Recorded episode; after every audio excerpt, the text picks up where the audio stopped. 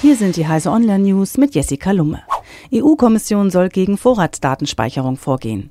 Bürgerrechtsorganisationen haben die EU-Kommission aufgefordert, endlich die Urteile des Europäischen Gerichtshofs gegen die Vorratsdatenspeicherung durchzusetzen. Laut den Bürgerrechtlern sind in 17 Mitgliedstaaten, darunter auch in Deutschland, noch Gesetze in Kraft, wonach Provider Verbindungs- und Standortdaten über Wochen oder Monate hinweg anlasslos vorhalten müssen. Die Kommission müsse daher endlich konkrete Maßnahmen ergreifen, um einen seit Jahren fortdauernden Verstoß gegen EU-Grundrechte zu beenden. Google Pay startet in Deutschland. Ab dem heutigen Dienstag können auch deutsche Kunden die Mobile Payment App Google Pay verwenden. Die App macht aus Android-Smartphones mit NFC-Chip eine kontaktlos Kreditkarte, mit der man nahezu überall bezahlen kann, wo Kartenzahlung möglich ist. Das Zahlterminal des Händlers muss lediglich den sogenannten EMV-Kontaktlos-Standard unterstützen.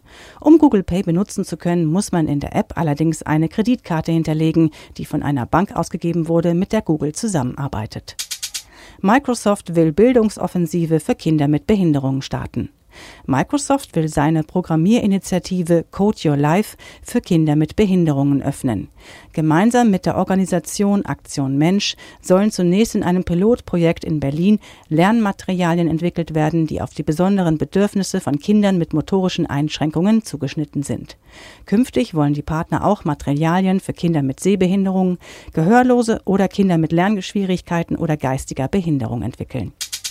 Investitionen in ICOs bringen enorme Renditen. Initial Coin Offerings, also der Verkauf von Nutzungsrechten oder Anteilen an Kryptowährungen, werden von manchen Beobachtern als bloße Abzocke angesehen. Tatsächlich hat es schon mehrere Fälle von ICO-Betrug gegeben. Insgesamt gesehen aber waren ICOs bislang eine lukrative Investitionsmöglichkeit mit einer Durchschnittsrendite von 82 Prozent, geht aus einer aktuellen Studie des Boston College hervor, wie Technology Review online berichtet. Dies und alle weiteren aktuellen Nachrichten finden Sie auf heise.de.